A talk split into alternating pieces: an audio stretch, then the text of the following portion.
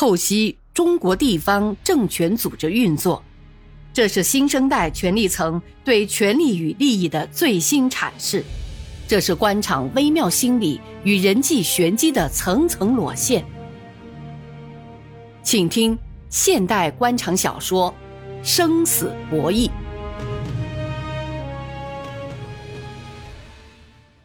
智者千虑，必有一失。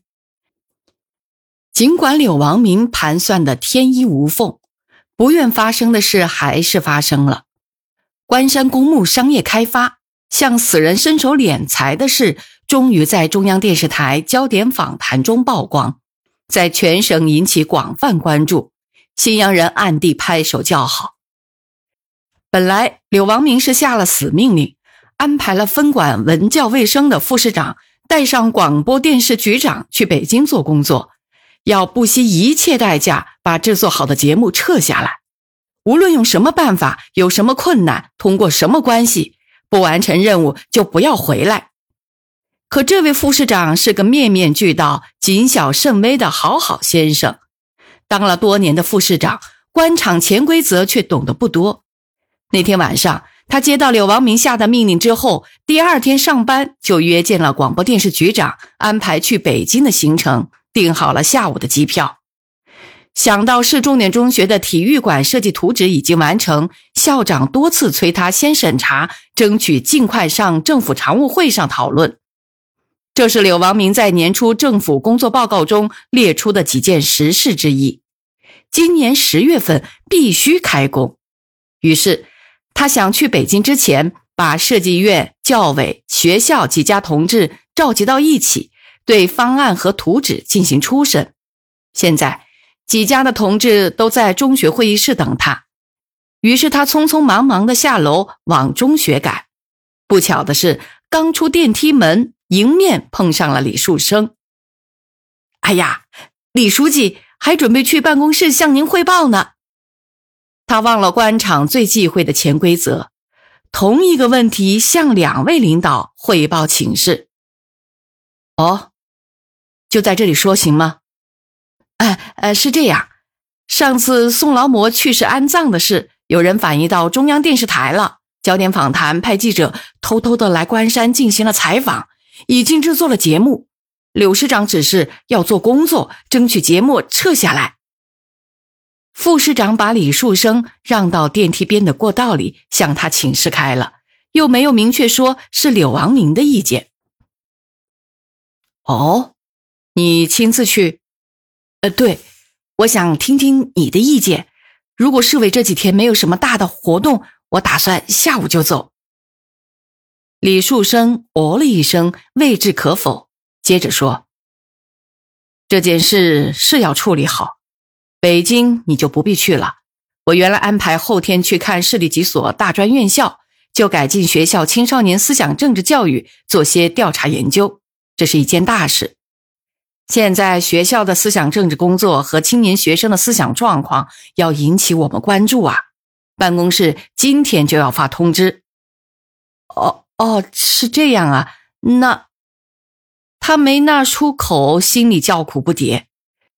书记说了话，你还能不执行？可柳王明那边怎么交代？就这样吧，你也做些准备。争取通过调研，以市委市政府的名义形成个文件，下发各地执行。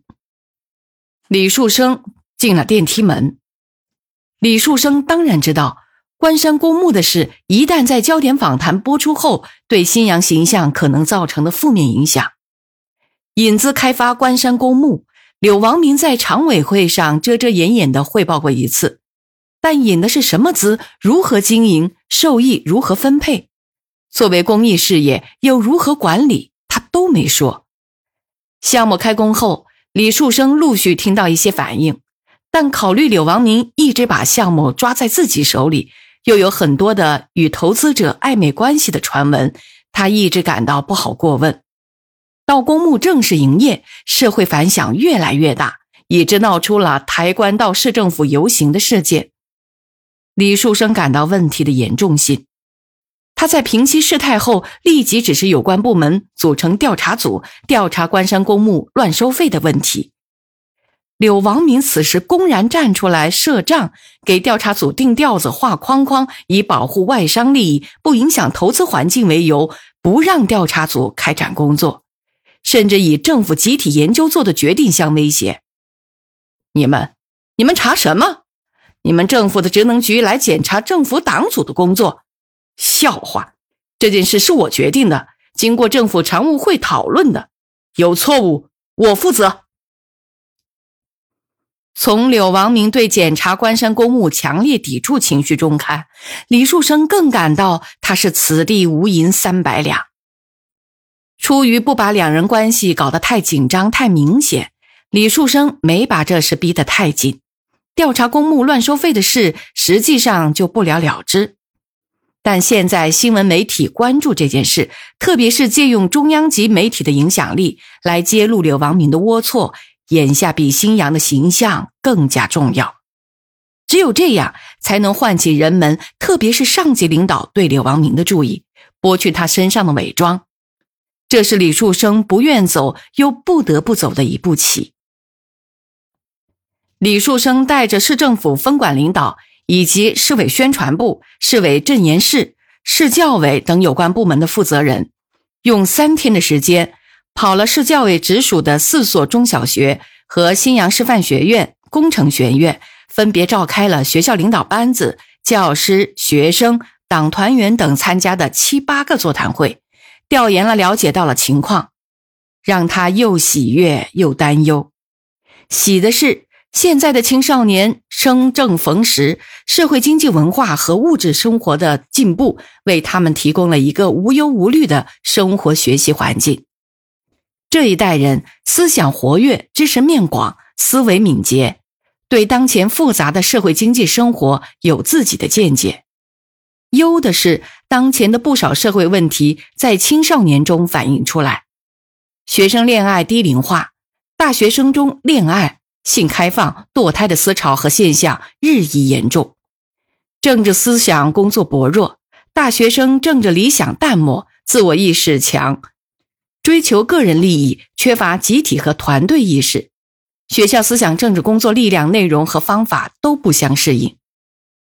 这是中国的未来，中华民族振兴要在他们手里实现，他们能担负这样一个巨大的历史责任吗？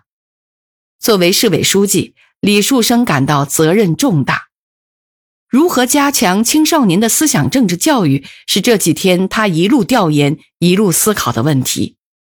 他考虑党代会的报告，一是经济社会发展，一是党的建设、思想政治工作和精神文明。青少年的思想政治工作应当列为党组织一项重要任务，是一项关乎未来的工程，要引起各级的重视。如果一门心事抓经济建设，而忽视了这方面的工作，那就是对未来的犯罪。李树生边思考。边翻看这几天座谈会所做的记录，不知不觉就过了下班时间，已经是下午六点四十分了。他告诉秘书，通知宾馆七点半吃饭，干脆在办公室看了中央电视台的新闻联播后再回驻地。在结束国内新闻播报之前，主持人安排了一则报道，介绍一个自治州政府。探索建立公共财政、转变政府职能、改进干部作风的经验。播音员话锋一转，记者在采访中也发现有的地方政府和这个州截然相反的做法。请看本台十九点三十八分播出的焦点访谈：关山公墓搜刮死人腰包的背后。播音员的语速和音量并没有新的变化。可这两句话在李树生的耳朵里产生了强烈的震撼，说不出是苦涩还是快意。他预料这件事一定会在新阳乃至全省产生震动。李树生还没来得及细想，办公室的电话、手机、机要电话几乎是同时响起来。他一连接了七八个电话，是市里中层干部，有不愿透露姓名的市民，有省直机关的厅局长。有市四套班子成员说的都是一件事：焦点访谈即将播出的报道。这些电话有的出于对新阳、对李树生的关心，有些是问候，不知道新阳发生了什么，有的是提醒，有的是探视，有的甚至流露着难以控制的兴奋。秘书进来了，他也许发现书记办公室的电话有些不正常。去，你给宣传部长去个电话，让他立即通知电视台，赶快把焦点访谈录制下来。李树生眼不离电视，一边给秘书交代。节目开始了，也许是偷拍的缘故，画面有些不清楚，但配音雄浑有力。市政府门前浩浩荡荡的丧葬队伍，陈氏兄弟悲痛欲绝的哭诉。关山公墓开发公司董事长潇潇用巴掌挡住摄像镜头的丑态。是物价局局长办公室前人去已空的狼狈，是民政局长朱春平面对记者答非所问的失语，一幅幅画面交相出现，配以锋利、泼辣、犀利的解说，会引发所有观众沉重的思考。谁都不能否认，节目的穿透力、感染力和震撼力是巨大的，特别是报道中。播音员提出的三个发人深省的问题，振聋发聩。节目结束了，还在李树生的耳边不停的回荡。把本该政府买单的公益事业交给外商作为牟利的企业来经营，使新阳的老百姓感叹：活着很艰难，死也不轻松。这就向我们提出一个问题：市场经济条件下，政府还要不要对老百姓承担什么义务？这些都是政府的职能部门，他们能把门一关或遮遮掩掩的给一个说法就尽到了职责吗？关山公墓开发公司如此疯狂的搜刮死人的腰包，主管部门却视而不见、见而不管，是疏忽还是另有隐患？事情已经捅出来了，现在如何处理？摆到李树生的桌面上，他收拾好桌上的文件，准备回宾馆吃饭。好好琢磨应对的方法。此时电话又响了起来，是红色的电话机。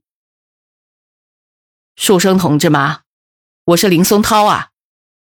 哦，林书记，我们的工作没做好，给省委省政府添乱了。李树生猜想得到林书记打电话的意思。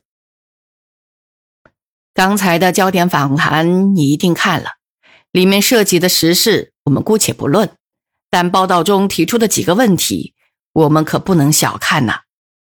我看你和王明同志，包括常委班子的同志，要好好研究一下，统一思想，要给老百姓和新闻单位一个满意的答案。有什么困难吗？啊，林书记，这件事是值得我们认真反省。我曾经组织工作组，对群众反映的问题着手调查。